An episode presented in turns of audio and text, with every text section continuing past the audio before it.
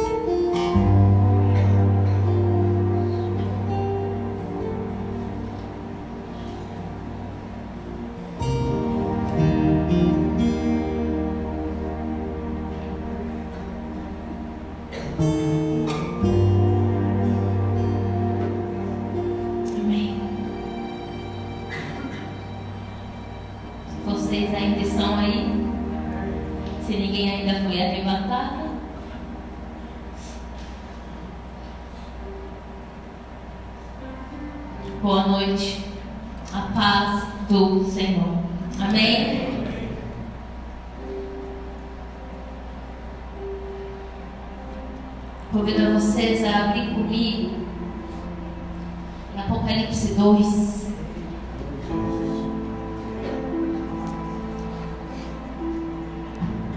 O último livro da palavra do Senhor.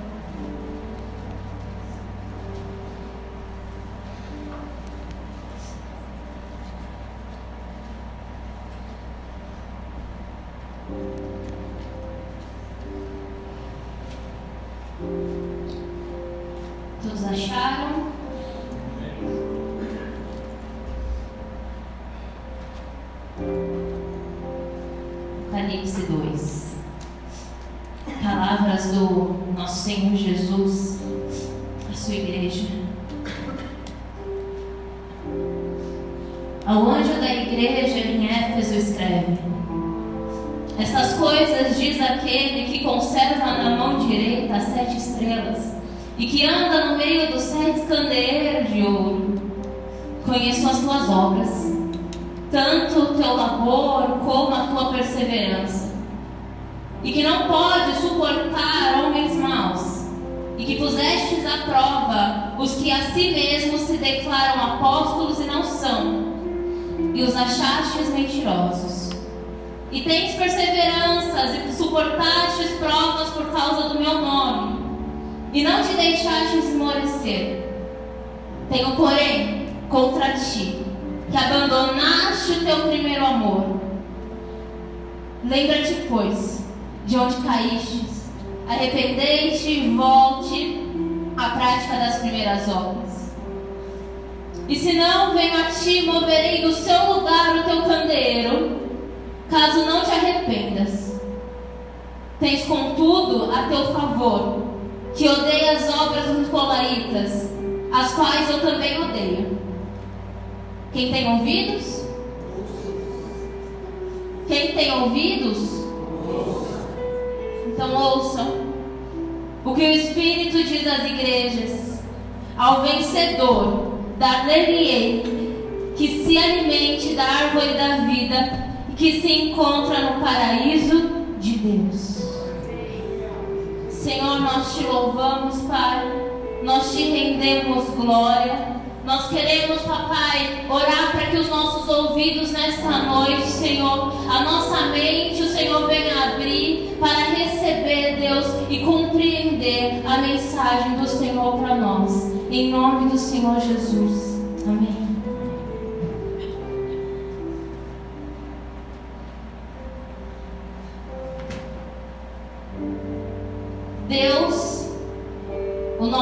Senhor, Ele é um ser totalmente apaixonado.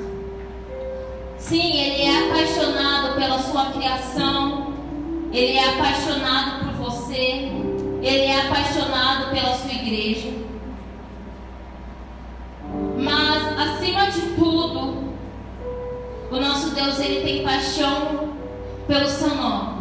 Sabe o que é isso? É paixão pela sua glória. É, é paixão acima de qualquer coisa. Ele tem paixão pelo seu próprio ser. Porque ele é grande e ele ama toda essa grandeza. É por isso que a gente fala que não tem ninguém que se compara a ele.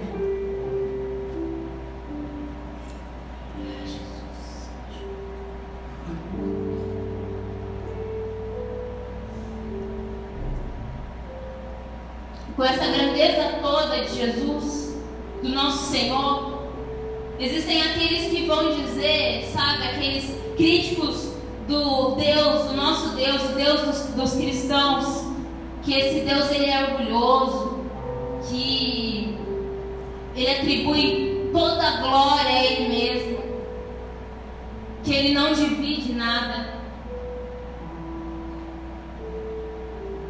É porque existe uma coisa que ele não permite, que a sua criação renda glória a outros deuses. O Senhor ele não permite que nós rendamos toda a glória que é só dele e que a gente reconhece isso. Ele não permite que nós dividamos nada com ninguém e com nenhum outro ser.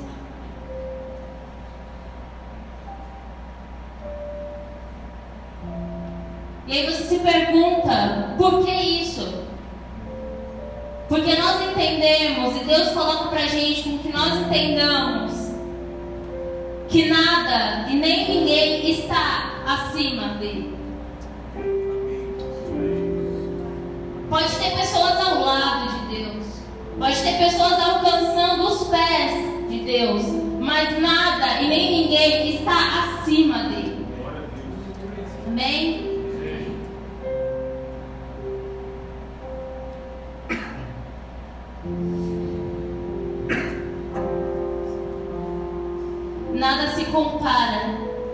Santíssima Trindade de Deus.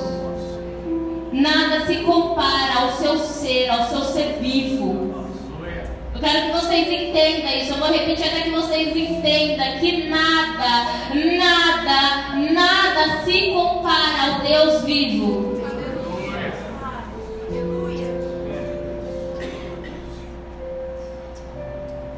Entenda a diferença de quando Deus tem absoluta certeza de quem Ele é. E quando às vezes a gente acha ou a gente pensa que nós não somos nada. Quando nós somos a sua criação. Entenda que Ele entende que Ele é grande. E a gente precisa entender que por ser criação de Deus, nós também somos participantes disso. E o Romanos fala que nós somos coparticipantes com Cristo. Amém? Vão armazenando essa grandeza. Vão armazenando essas informações. Aleluia. Mas nada disso é vaidade. Longe disso de ser orgulho. Longe de ser orgulho de render só glória a Ele deve à justiça. Porque não tem como eu dar honra para outra pessoa que não pagou um preço.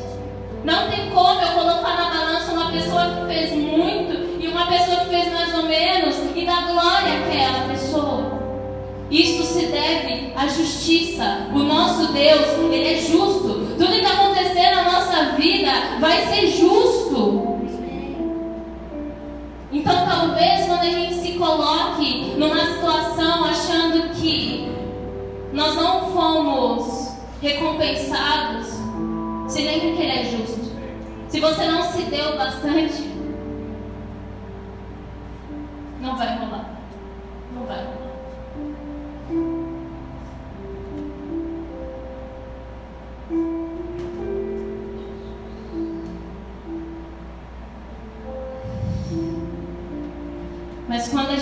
Entende esse caráter glorioso, essa grandeza, a gente se rende em paixão, a gente se rende à glória do Senhor, a gente se rende entendendo que Ele é grande, Ele é glorioso. Amém? É algo magnífico isso. É algo magnífico, porque é, é a nossa capacidade de entender, sabe, de acatar para nós é o Deus grandioso, que Ele é o Deus da justiça.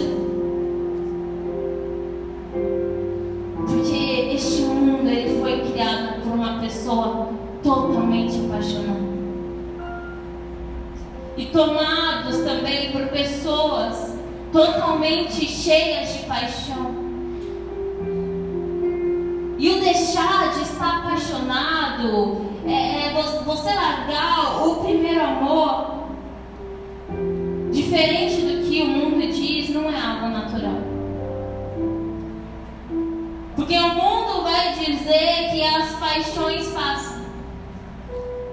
E é verdade, se for uma paixão do mundo, ela passa mesmo. Mas existe uma paixão que o grandioso Deus nos apresenta, que essa paixão, ela nunca vai passar. Essa paixão, ela nunca passa. Essa paixão, ela não passou. Essa paixão, ela deve, ela deve, ela não pode, ela deve durar para sempre. E foi por causa desse amor perdido, que não deveria ser perdido, que Deus deixou essas palavras para a igreja de Éfeso. E a nós também. Sabe por que a nós também? Porque a Bíblia é viva. Ontem nós dizemos isso no pré-culto. A Bíblia ela é para a gente agora. A Bíblia ela é presente. E ao falar de Apocalipse, no livro de Apocalipse pode causar tremor em alguns, medo em outros. É um livro que eu sempre tive muita curiosidade de espremer de ler ele. E foi por isso que essa semana eu fiz uma pequena enquete com os meus amigos, alguns eu mandei uma mensagem com a seguinte pergunta: Qual a primeira coisa que você pensa quando escuta a palavra Apocalipse? Alguns me responderam fins dos tempos, alguns me responderam destruição, outros me responderam fim, medo. E alguns, graças a Deus, chegaram perto do que eu queria escutar. Falaram vida nova, promessa, afetação no sentido de impactado.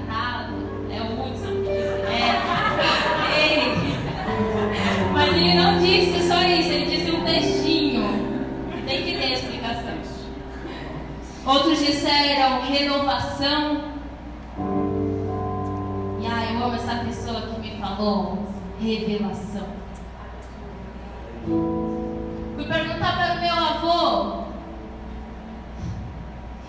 E ele me respondeu assim: Eu gosto muito do sermão de Apocalipse, do padre tal que eu escuto pelo rádio. O meu avô, ele não entendeu a palavra Apocalipse. Para ele, o sermão que ele escuta é o Apocalipse. Vocês conseguem entender isso? Ele não quis saber, eu não sei se ele entendeu, mas se ele tivesse entendido, ele entendeu da forma certa. Ele não quis falar o que a palavra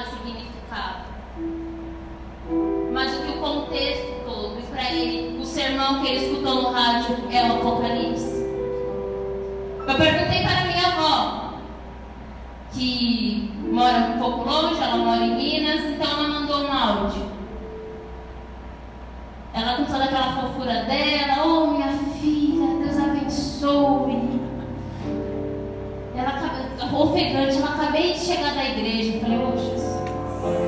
É hoje. E ela me respondeu, pergunta difícil. Mas ficar, é, Apocalipse para mim é ficar perto do Senhor Jesus. É receber o Espírito Santo de Deus.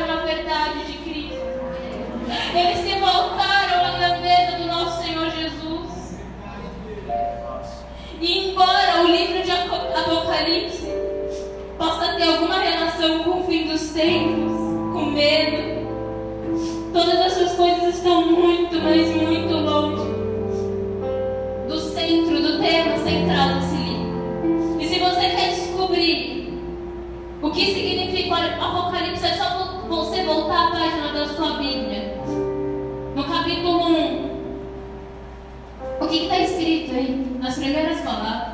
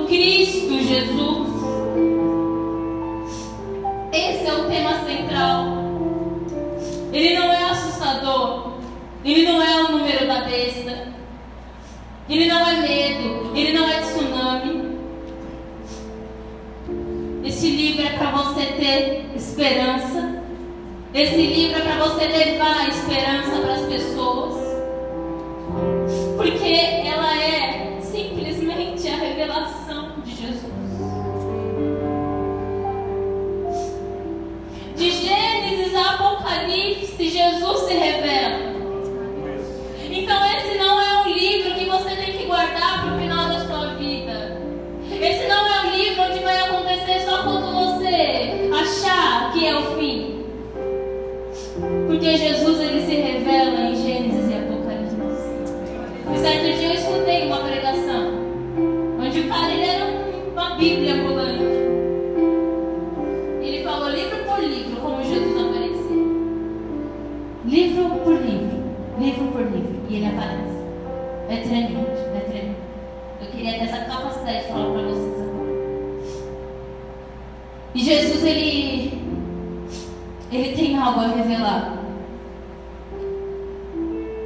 que abandonaram o amor que tinham por ele no princípio.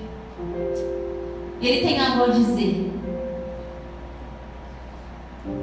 Então, relendo o versículo 2, 3 e 6. Conheço as tuas obras, tanto o teu labor como a tua esperança, e que não pode suportar homens maus, e que puseste à prova os que a si mesmos se declaram apóstolos e não são, e os achastes mentirosos. E tens perseveranças, e não suportastes provas por causa do meu nome. Eu não te deixaste esmorecer. Versículo 6. Tens contudo a teu favor, que odeia as obras dos Nicolaitas, as quais eu também odeio. Entenda que Deus é bom. Entenda que ao alertar, ao exortar a sua igreja, Ele está demonstrando, demonstrando a sua bondade. Amém por isso? Amém. Porque tudo que Ele faz é bom. Então Ele tenta até o último minuto. Ele não desiste da sua criação. Ele não desiste da igreja. Ele não desiste da comunidade. A igreja de Éfeso era uma igreja muito ativa. Uma igreja cheia de cultos, uma igreja cheia de conferências. E a igreja de Éfeso, na igreja de Éfeso, eles serviam. Eles serviam com alegria, eles serviam sem ver a quem. Eles não queriam saber de nada.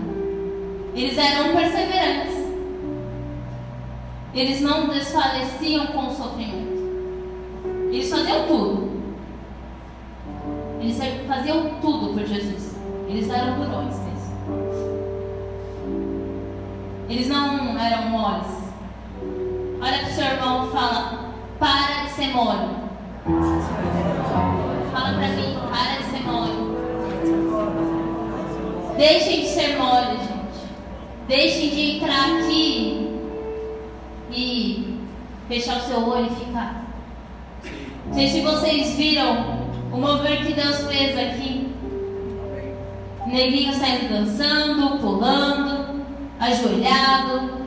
É assim que vocês têm que entrar na casa do Senhor. É assim que vocês têm que entender que vocês têm que se comportar na casa do seu Pai. Não do Senhor glorioso, Ele é também. Mas vocês precisam entender que Ele é Pai.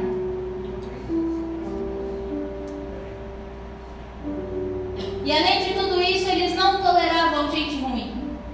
Falsos ensinamentos, falsos profetas, heresias, práticas pagãs. Tanto é que nicolaítas eram esses que faziam né, a heresia cristã, eram eles praticavam isso. Aqui, até aqui, eles pareciam um pouco fortes.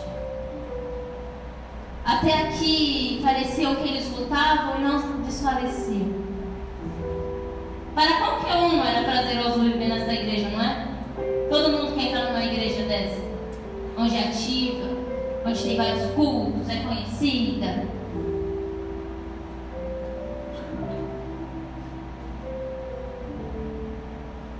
Como seria possível existir algo de errado nessa igreja?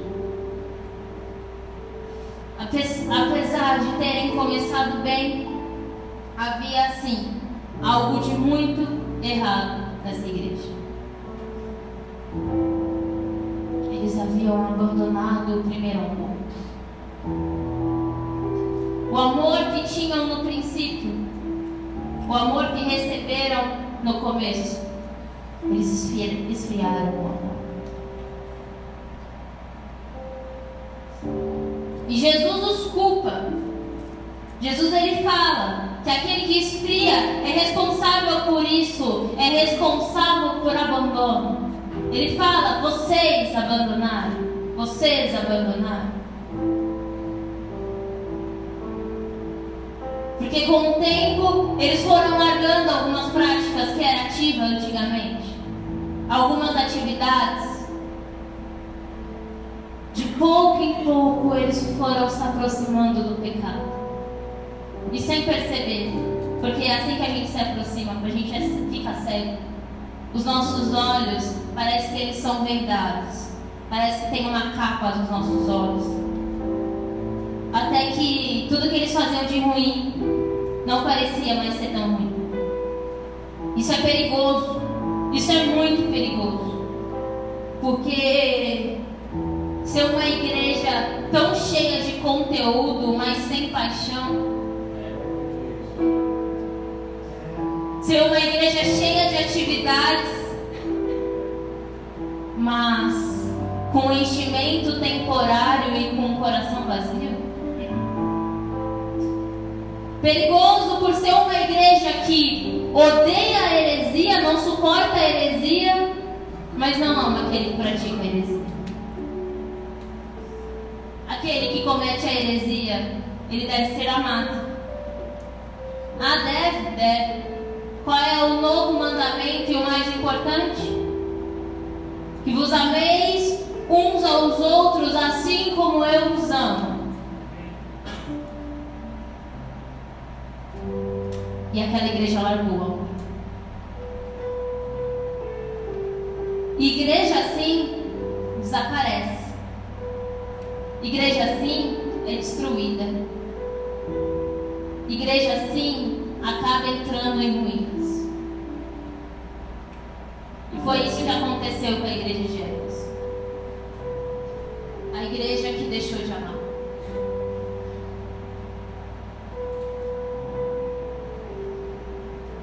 A igreja que não perderam algumas práticas. Elas até se lembraram do que elas aprenderam no começo. Mas sabe aquela pessoa muito atarefada? Aquela pessoa que se preocupa com muito. Assim como a história de Marta e Maria. Se preocupou mais em servir Jesus. Uma se preocupou mais, a outra em arrumar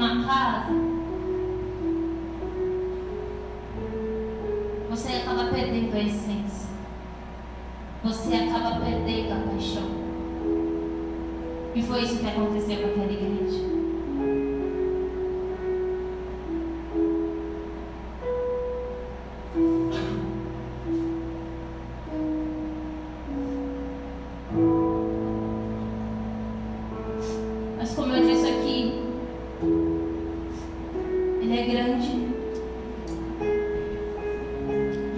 glorioso. Ele tem o controle desse lugar e é por isso que Ele pede só para que eu fale até aqui. Às vezes amar